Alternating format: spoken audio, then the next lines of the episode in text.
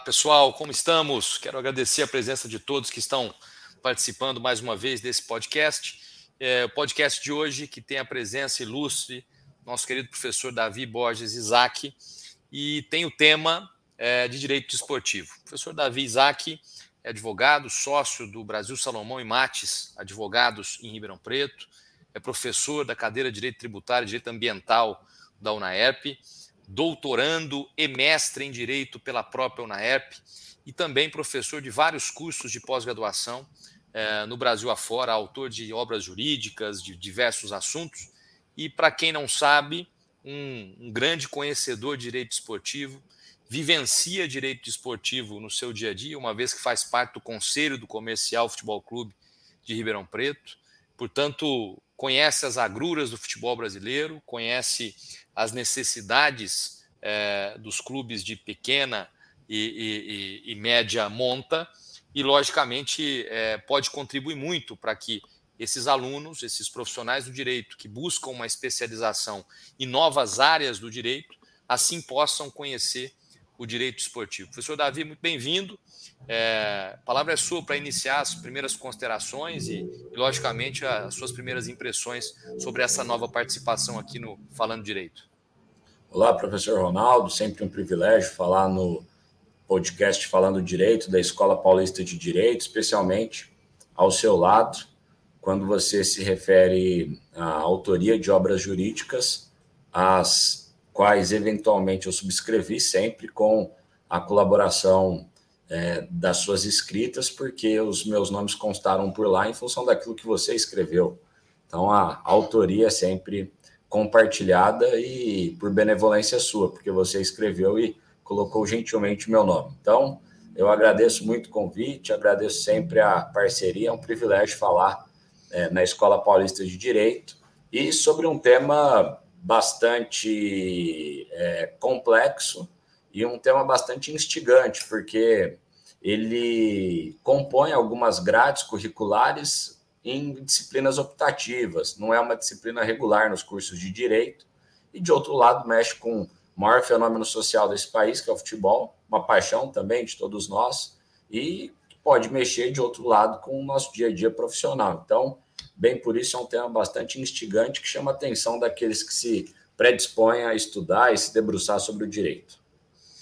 É, isso é importante porque acabo de ver há alguns uns momentos atrás um, um, vídeo lamentável de um confronto de torcidas entre os torcedores do Cruzeiro e, da, e, do Palmeiras, enfim, é algo que mexe com todas as, as paixões né, e, e, também a, a, a, violência em si. Né? Nós precisamos, de fato, é, levar essa, é, esse regramento do direito esportivo também para outras searas que, que norteiam a, atividade esportiva, principalmente o futebol.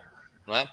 Mas, é, voltando centralmente ao tema, é, eu ia te perguntar exatamente sobre essa questão das grades é, do direito, dos cursos de direito. A gente não vê muito regularmente nas grades dos cursos de direito as disciplinas de direito esportivo ou correlatas, né? procedimentos administrativos e, e instâncias e outras esferas é, de tribunais. Queria que você explicasse um pouquinho como é que funciona essa estrutura do direito esportivo brasileiro. Ah, lógico que a ignorância é, reina em relação ao, ao, ao, ao assunto, ao tema, então, queria que você expusesse um pouquinho, de maneira muito simbólica, muito resumida, muito remissiva, essa estrutura do direito esportivo brasileiro. E se de fato faz sentido a gente ter essa estrutura é, nos dias de hoje. É, nós temos uma. É, Para pensar assim, no direito esportivo, nós temos que pensar primeiro no desporto. Então, nós temos o desporto de alto rendimento, que é o desporto profissional, nós temos o desporto educacional, que é o desporto praticado nas escolas, e nós temos aquele que nós praticamos, que é o desporto de participação. Então, professor Ronaldo e eu sempre estamos é, praticando é, futebol. O professor Ronaldo também é um ilustre jogador de tênis, é, ranqueado em nível A aqui em Ribeirão Preto, e também um jogador de golfe. Quer dizer, ele é um atleta muito versátil. Já eu, eu me limito a é, com muita dificuldade de transitar aí pelas areias. Mas nesse caso, no nosso aqui, é desporto de participação. Então, é, nós temos que pensar assim, na estrutura do direito para o desporto de alto rendimento, para o desporto profissional. Aí nós temos que pensar primeiro nas regras do desporto. Então, a regra de impedimento no futebol não é uma regra introduzida pelo Código Civil. É uma regra, digamos assim, universal, da prática do jogo. E é assim na Inglaterra, é assim na Escócia, é assim na Dinamarca, é assim no Japão. A regra de escanteio não é uma regra que foi introduzida pela Constituição Federal. É uma regra é, do próprio desporto, da própria prática desportiva. Então, é, só assim fazendo uma ilustração que as regras desportivas elas não são introduzidas por uma lei, digamos, ordinária ou mesmo pela Constituição Federal. São regras universais.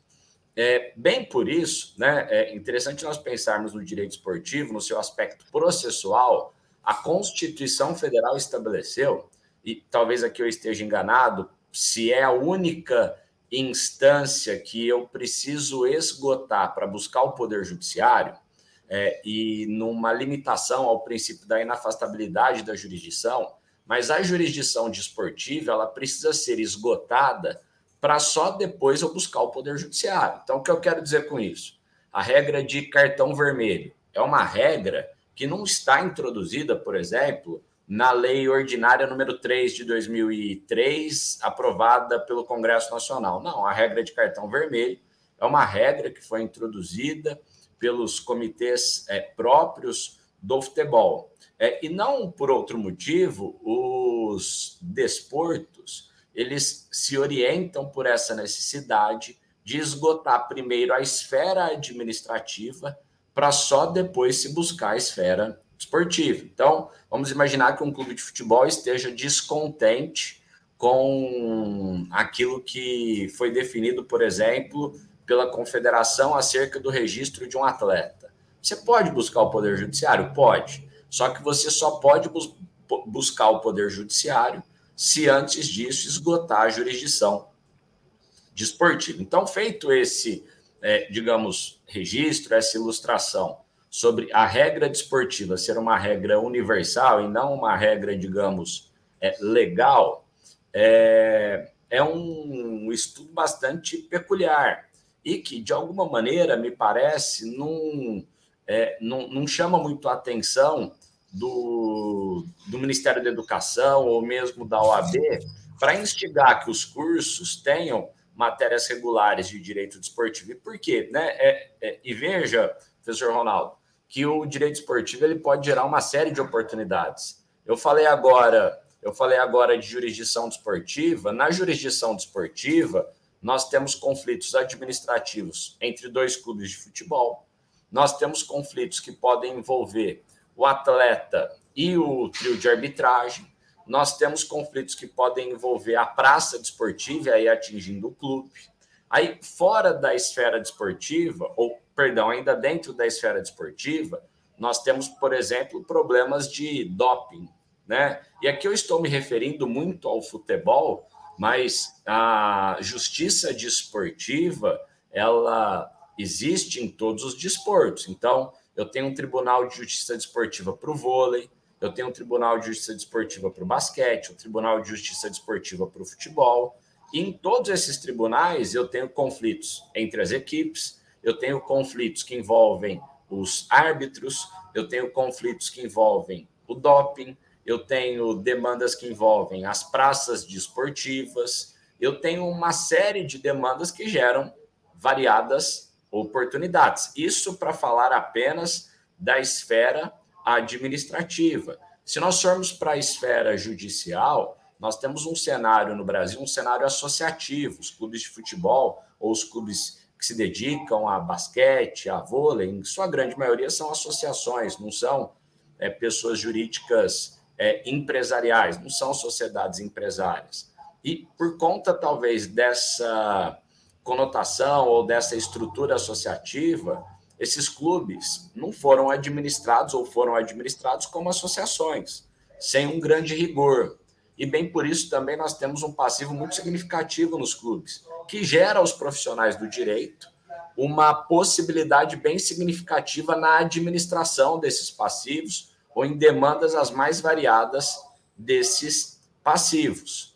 É, eu até tive um, uma passagem, um aluno da graduação um dia me falou que queria trabalhar com direito desportivo. E aí eu falei para ele, o Fernando, eu falei, Fernando, direito desportivo só eu não consigo te oferecer, mas todo tipo de rolo, todo tipo de confusão eu consigo oportunizar. E aí eu levei para cuidar do jurídico lá do comercial e ele, exatamente por isso, talvez, né, ele tenha ele tenha se inclinado pelo direito desportivo, hoje é advogado de outros clubes de futebol, porque no é, esporte, no futebol, na associação, há uma série de possibilidades, há uma série de oportunidades. Então, assim, né, tentando ser aqui um pouco mais objetivo, eu tenho a oportunidade de defender o atleta que é acusado de doping. Eu tenho a oportunidade de pedir um valor de mecanismo de solidariedade ou um valor que é devido ao clube formador em função de uma transferência futura de um atleta profissional. Eu tenho a oportunidade de fazer o contrato entre o atleta e o clube. Eu tenho a oportunidade, como advogado, de eventualmente defender o atleta numa reclamação trabalhista com o clube. Eu tenho a oportunidade de defender os interesses do atleta com o seu representante, com o seu empresário eu tenho a oportunidade de defender o atleta que tomou um cartão vermelho e vai ser julgado pelo tribunal e eventualmente pode pegar dois, três jogos de suspensão. Eu tenho a oportunidade de defender o clube que não registrou adequadamente o atleta.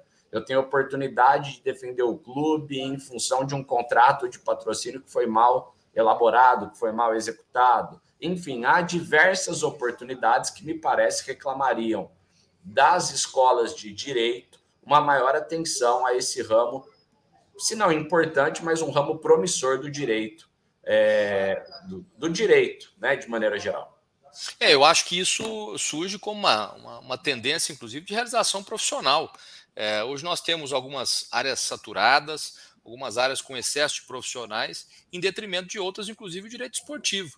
Porque, como você disse, ainda que alguns assuntos sejam específicos e demandem conhecimento prévio e traquejo no ambiente desportivo, outros são correlatos às matérias que eles mesmos aprenderam na faculdade. Então, um contrato de trabalho, é, a legislação sanitária, é, a legislação disciplinar, é, processo administrativo disciplinar, alguma sindicância do gênero. Eu acho que isso é, é parte da premissa de que, dentro de uma boa escola de direito, eu tenha ah, participado ou empreendido esforços para entender um desses temas. Né? E, e, e outra coisa que chama atenção, é, e acredito que seja uma curiosidade bastante grande, não só dos, dos alunos de direito, mas de todos os que se interessam pelo assunto de futebol, é, diz respeito às transações dos jogadores de futebol. Agora, logicamente, é, fundamentando e, e, fulcrando a nossa conversa muito mais é, na, na, na, questão do, do futebol. É, nós vimos recentemente algumas transações que é, reverberaram nos clubes formadores e praticamente salvaram o ano de alguns clubes é, que, que foram ou participaram de algumas, de algumas transações nesse último mês. É, e, por outro lado, alguns clubes que vão em, em direção oposta, é, com muito dinheiro em caixa e que acabam também fazendo altíssimos investimentos é, em jogadores promissores, talvez visando uma venda futura, mas não necessariamente ganhando esse repasse derivado do clube formador. Como é que você vê hoje a tendência desses clubes de futebol? Como é que você vê hoje a tendência do mercado?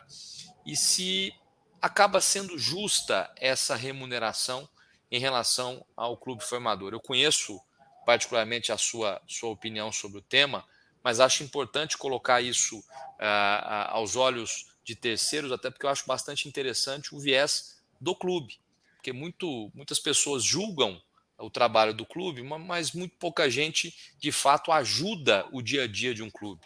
Né? Sequer assiste os jogos é, semanalmente, o que é, culminaria aí na ajuda financeira é, desses clubes. Então, como é, que, como é que é o cenário dessas transações? Qual é a tendência atual em termos de mercado futebolístico? O que, que você acha desse, desse novo contexto, que não é tão novo assim, essa proteção ao, ao clube formador, mas que sem dúvida alguma trouxe novas perspectivas para os clubes que vendem. Eu vejo, por exemplo, clubes que acabam vendendo jogadores é, né, nem tanto dentro do preço de mercado, muito mais por uma expectativa, por uma expectativa de venda ou revenda no exterior, do que propriamente pelo que ele vende, pelo que ele valoriza hoje. É? Então, quer dizer, eu preciso jogar e ter pessoas muito capacitadas na gestão do meu clube de futebol para ver o hoje, mas também analisar o que vai ser a curva de crescimento desse atleta ao longo dos anos, em termos de valor, de capacidade esportiva, de rendimento e de competitividade. O que, que você acha disso?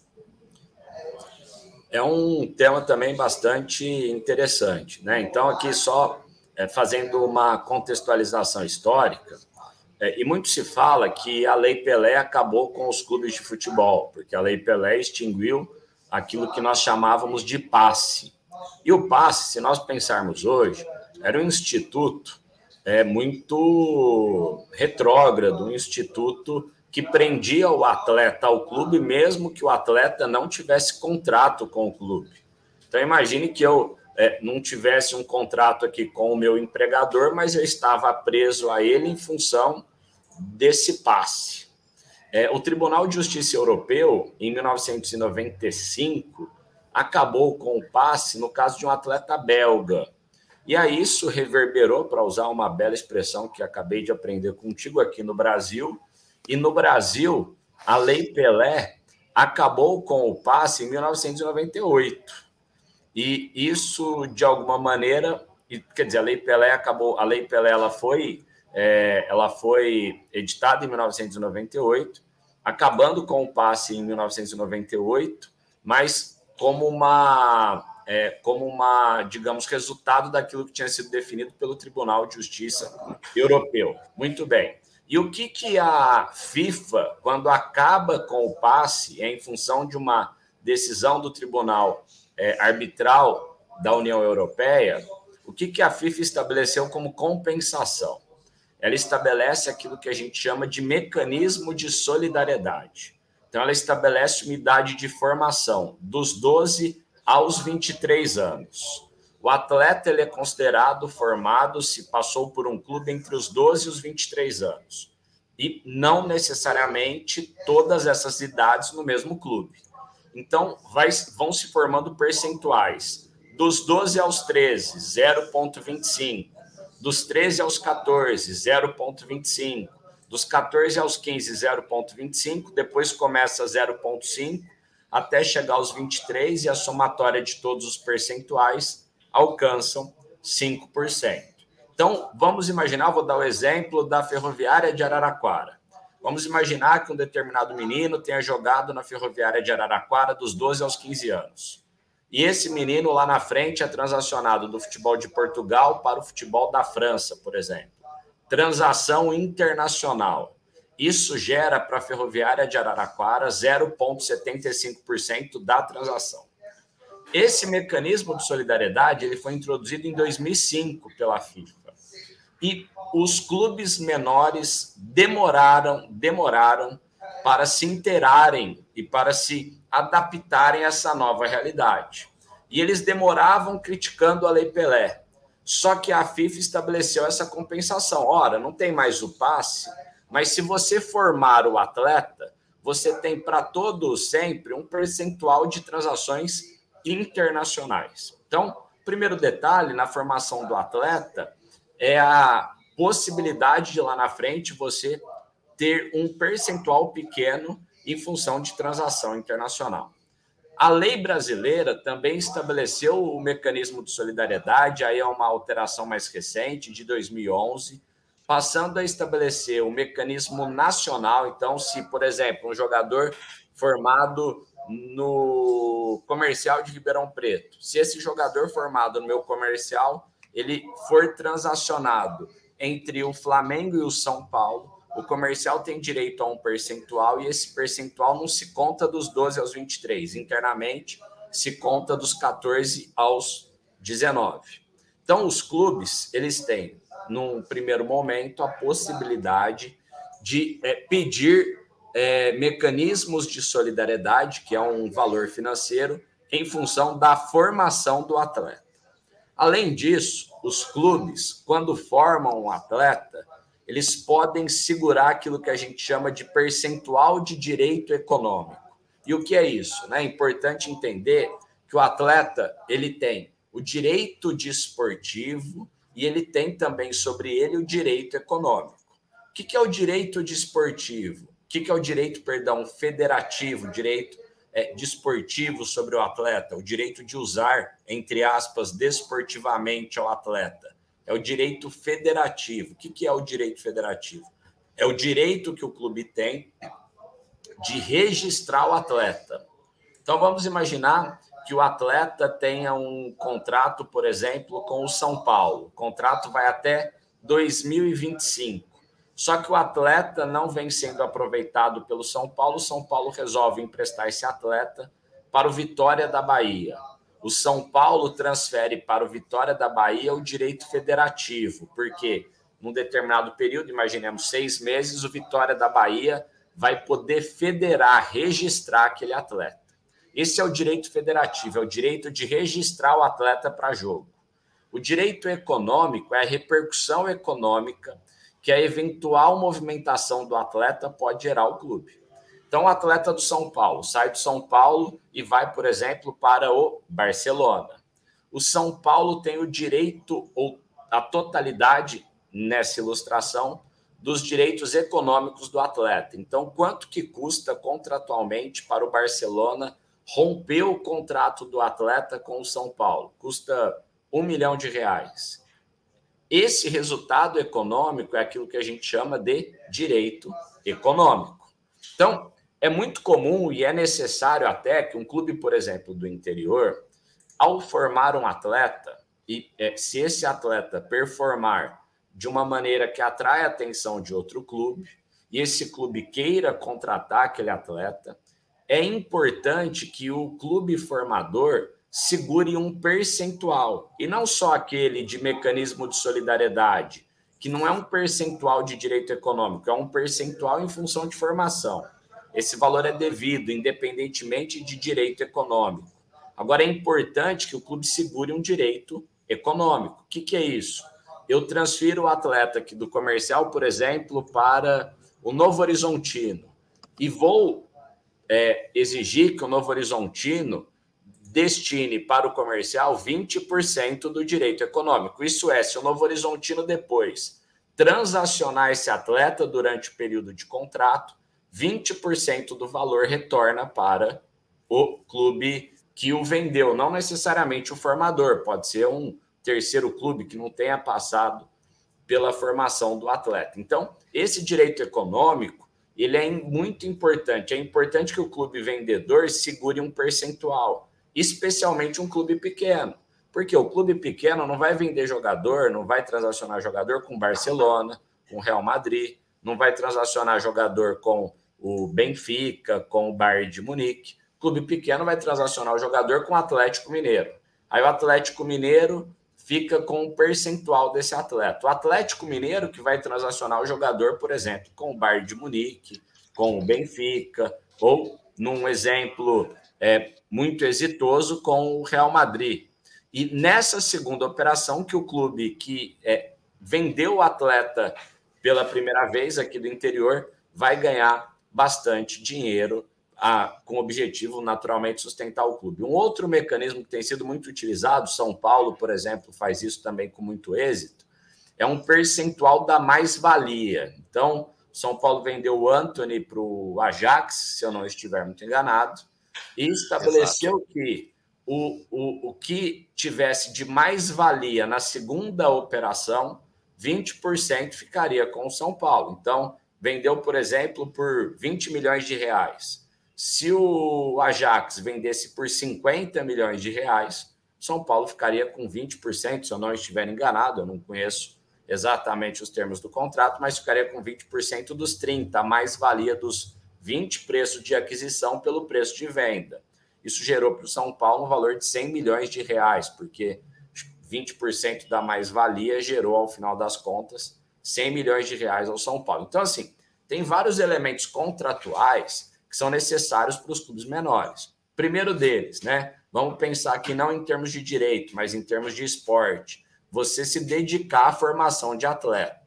E você começa a formar ativo a partir dos 12 anos. Porque dos 12 aos 13, você tem um ativo de 0,25.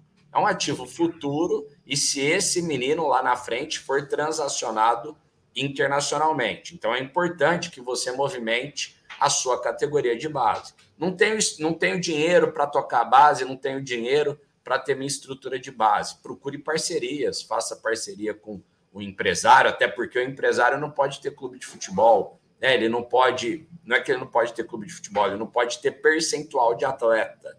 Então ele precisa usar clubes de futebol e o clube de futebol faz uma sessão de direito para esse empresário. Mas é importante que os clubes menores tenham a todo instante é, meninos a partir de 12 anos. Porque se eu tiver o registro desse menino lá na frente, eu posso pedir um mecanismo de solidariedade. Além, lógico, da manutenção de direito econômico. Então, nem tudo o direito vai resolver. É algo muito mais, digamos, de filosofia. Eu acho que um clube do interior ele precisa ter de 40% a 50% do seu elenco de jogadores com menos de 23 anos e, se possível, com um contrato de no mínimo dois anos. Porque, além de possibilitar a venda de direito econômico, possibilita também lá na frente, eventualmente, recuperar alguma coisa no mecanismo de solidariedade. Desculpa, eu me alonguei aqui, mas. Não, mas é, é importantíssimo essa, essa, explicação, porque nós a, a, assemelhamos muito, portanto, hoje em dia, um clube de futebol à necessidade de estruturação de uma empresa. Né? Governança, é, é, é alçadas, planejamento, é, verificação de indicadores, é, conotação de performance versus disciplina desse atleta. Acho que agora nós ligamos os pontos, obviamente, dessas grandes estruturas que os clubes de futebol fazem, é, ou montam, ou tentam montar, é, com analisadores de desempenho, analistas de desempenhos, é, é, é treinadores de, de outros, outros países mais estruturados, grandes gastos, vultosos gastos com com comissões técnicas, com equipamentos, é, academias de ginástica que até então eram grandes centros de tecnologia passam a ser obsoletas. Acho que é uma, uma boa perspectiva para a gente é, olhar o futebol até como uma derivação do mercado corporativo. Muitos executivos já estão ocupando lugares é, de, de, de, grande valia no, no futebol brasileiro e mundial e, e, esse preparo, não só na área do direito, mas nas áreas correlatas à gestão, acho que fazem todo sentido. Até para que a gente também possa abordar esse assunto aqui, professor Davi, eu acho que é uma, um assunto que tem sido não só é, um, um, assunto buscado no, nas redes sociais, nas, nos, nos, projetos de busca que nós temos aí no Google, enfim, mas um, um assunto que tem trazido uma celeuma muito grande nos aficionados pelo futebol, é, mas ao mesmo tempo uma, uma esperança de dias melhores para aqueles clubes que não vivem é, uma boa perspectiva financeira e de performance. É, muito se fala das chamadas SAFs no futebol brasileiro.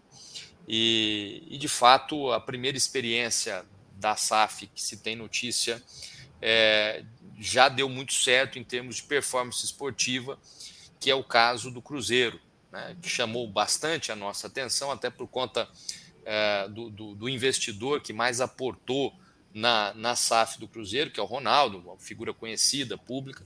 Depois nós tivemos uma, uma SAF que chamou bastante atenção no, no Botafogo, um clube extremamente tradicional, mas que passava a duras penas caindo e subindo de divisões, é, sem muito talento para permanecer na primeira divisão nesses últimos anos, em que pesa a história toda, a tradição toda, e há algumas propostas que se avizinham de, de clubes, inclusive do Bahia mais recentemente, é, em relação a, a, a, a, uma SAF do Manchester City, do Grupo City, e também no Vasco, que também era um clube extremamente tradicional, um clube que, que desbravou aí vários assuntos, inclusive pautas maravilhosas contra o racismo, enfim, um clube que, extremamente lembrado no mundo, mundo todo. É, o que você vê em relação à SAF? Quais são as características dessas SAFs? E de fato a gente pode chamar isso de salvação do futebol brasileiro?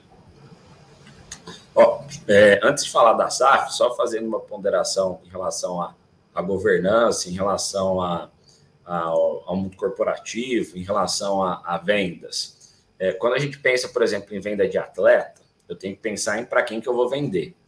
É, e nós aqui, né, quando formamos um atleta, nós não pensamos para quem que nós vamos vender. Então, vou dar aqui dois exemplos. Né? O futebol holandês ele gosta de zagueiros que saibam sair jogando, futebol inglês. O futebol belga gosta mais de zagueiro um pouco mais troncudo, um pouco mais trombador. E quando a gente forma aqui o profissional, a gente não forma pensando em para quem que nós vamos vender. E aqui eu não estou querendo tratar o atleta como mercadoria, mas pensando assim nível empresarial. O processo de formação já tem que ser pautado também depois lá na venda. Além disso, eu formo um atleta aqui e eu não me preocupo com a formação pessoal dele. Então, ele não sabe falar inglês, ele não sabe falar uma outra língua, ele chega lá no exterior, ele sofre muito com a adaptação, porque o treinador dá uma orientação, ele não a compreende, o treinador acha que ele não tem uma inteligência tática, mas na verdade ele tem talvez inteligência tática, ele não tem a cultura necessária para absorver a informação. Então, nesse processo de venda, a gente precisa também é, procurar estruturar um pouco melhor a nossa formação, não apenas, digamos, na questão esportiva. Então, é analista de desempenho ou, ou a fisiologia, isso tudo é fundamental, mas para além disso também procurar desenvolver no atleta a capacidade para lá na frente se adaptar melhor às estruturas e ao contexto estrangeiro. Em relação à SAF, eu, é, eu, eu acredito bastante na, na, na sociedade anônima do futebol. É, ela me pareceu, ela me parece ser uma estrutura bastante interessante, especialmente porque dá aos clubes a oportunidade de pagar as suas dívidas em até 10 anos, com 20% da sua receita. Boa parte dos clubes não vai conseguir pagar as suas dívidas com 20% das suas receitas. Vai precisar de uma injeção de capital ou lá na frente vão precisar alongar o prazo é, previsto na lei. Só que perceba, é, a SAF ela traz é, uma estrutura empresarial para o futebol. E aqui em nível local, né, para ser justo, nós temos também um bom exemplo de sociedade anônima do futebol, Botafogo local, é, um exemplo bastante exitoso. Eu é, sou comercialino, torço para o comercial, mas eu reconheço no trabalho do Botafogo um trabalho também muito bem feito em nível de é, estrutura empresarial. O trabalho do Botafogo do Rio é um pouco mais recente, mas me parece também que veio é, com bastante êxito e, sem dúvida nenhuma, o trabalho mais exitoso é o do Cruzeiro, porque é um trabalho feito, embora tenha um investidor, mas foi um trabalho feito com recursos é, parcos, assim, né? O investidor, ele colocou um valor mais para dar liquidez no início, mas os investimentos no futebol foram bem comedidos, foram investimentos bem estruturados, não se tratou assim de é, um investimento que inflou a estrutura do clube, muito ao contrário, a estrutura foi enxuta, foi o valor, é, foi o menor valor que o clube gastou nas três é, competições de Série B que disputou, mas nessa obteve bastante resultado. Então, a, a, a Sociedade Anônima do Futebol é um caminho sem volta, é um caminho necessário, é um caminho que pode transformar o futebol brasileiro. Né? O futebol brasileiro pode se transformar com os recursos estrangeiros naquilo que hoje talvez seja o futebol inglês, naquilo que é o futebol alemão, né? Porque se nós olharmos para as experiências externas, apenas dois grandes clubes do mundo, agora que me vem de cabeça, não tem dono: Barcelona e Real Madrid. Todos os demais são clubes que é, possuem donos. Manchester City, Manchester United, o, ah, o Bayern de Munique também não tem dono. O Bayern de Munique é um clube sem dono. Mas é, Inter de Milão, Milan, é, enfim, Arsenal, todos esses clubes têm donos. Então, é, a Sociedade Anônima do Futebol, ela vem, lógico, quando eu falo em dono, né, numa estrutura empresarial, uma corporação que vai passar a administrar o clube. Só que um detalhe, né, é, é importante, e eu tenho debatido muito isso lá internamente no comercial, que nós nos estruturemos para nos transformarmos em sociedade anônima do futebol, mas essa transformação ela deve acontecer no instante em que nós tivermos o um investidor. Porque se eu, como associação, sem que, eu, sem que haja um investidor, me transformar em uma sociedade anônima do futebol, em uma sociedade empresária, eu passo a ter as obrigações de uma sociedade empresária, sem que eu tenha estrutura de empresa. Então, vou dar um pequeno exemplo. A minha contribuição social que incide sobre a folha, como associação, ela é de seis. No instante em que eu passo a ser uma sociedade empresária, ela passa a ser de 11. No instante que eu me transformo em sociedade anônima, eu tenho que publicar esses balanços em jornais de grande circulação. Eu não tenho, muitas vezes, a estrutura necessária em um clube do interior para me transformar em uma sociedade empresária sem que haja um investidor. Então, a gente tem visto pipocar em diversos clubes do interior a transformação estrutural em SAF. Isso vem acontecendo. Só que, de outro lado, a transformação material e efetiva depende, salvo o melhor juízo, sob pena de aumentar todos os custos da operação e todos os riscos, porque a partir do momento que eu sou sociedade empresária, eu posso ter a minha falência requerida por um credor. Hoje, como associação, eu estou protegido, porque a associação não vai à falência. Então, só tomar esse cuidado. A sociedade anônima do futebol me parece um caminho necessário e sem volta mas esse caminho precisa ser trilhado no instante em que houver um investidor. Como associação, para me transformar em sociedade anônima, eu só me transformaria se houver a presença desse investidor. Perfeito. Acho que é um tema que ainda há muito a ser desenvolvido no Brasil. Temos que tomar cuidado, inclusive, com algumas criações de grupos econômicos, né? tomada de, de mercado, é, operações em disfarce tudo é possível num, num ambiente societário incerto, num ambiente de insegurança jurídica como nós vivemos, mas sem dúvida alguma chega a ser um acalento aos amantes do futebol, aos apaixonados como você por, por clubes de futebol, e, e, e de fato é, é, a gente precisa entender isso como uma saída inexorável quase, para que o futebol possa voltar a produzir como sempre produziu, mesmo com todas as dificuldades, excelentes frutos. Né? Volte a ser uh, o Brasil um dos berços táticos do mundo. Acho que isso acabou sendo uh, ultrapassado por, por outras uh, economias menos eh, interessantes do ponto de vista do futebol. Mas, enfim, eh, eu acho que foi bastante esclarecedor, bastante instigante. Tenho certeza que o aluno da IPD, os demais interessados no assunto, vão gostar muito de ouvi-lo e vão com certeza pedir uma reiteração desse assunto em outra oportunidade. Professor Davi, queria destinar a você os últimos minutos para sua despedida, para sua menção final, derradeira, a fim de que possamos também despedir dos, daqueles que estão conectados uh, agora conosco nesse podcast.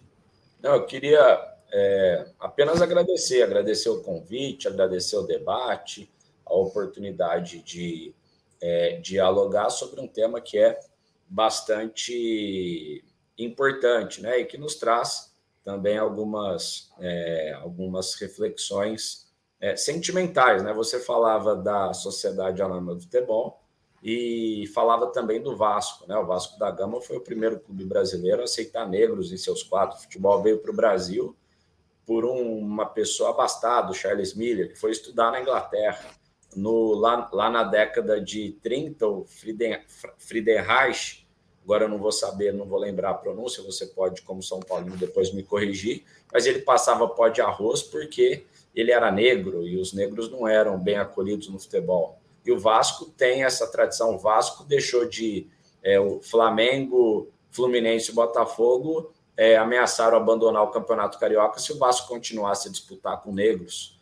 E o Vasco, ainda assim, é, manteve os negros em seus quadros. Então, quer dizer, é um clube que tem uma história riquíssima, inclusive para o país, e vinha se definhando desde o final dos anos 2000, e aparentemente, com a estrutura de sociedade anônima do futebol, é um clube que vai se reintroduzir no mercado dos grandes clubes brasileiros, dado que tem a terceira, a quarta maior torcida, né, depois de Flamengo, Corinthians, São Paulo, é o Vasco da Gama. Então, né? Tomara que a sociedade anônima, os palmeirenses não me ouçam, mas aparentemente é, são é, as quatro maiores torcidas, mas a sociedade anônima do futebol que traga esses resultados para o nosso esporte.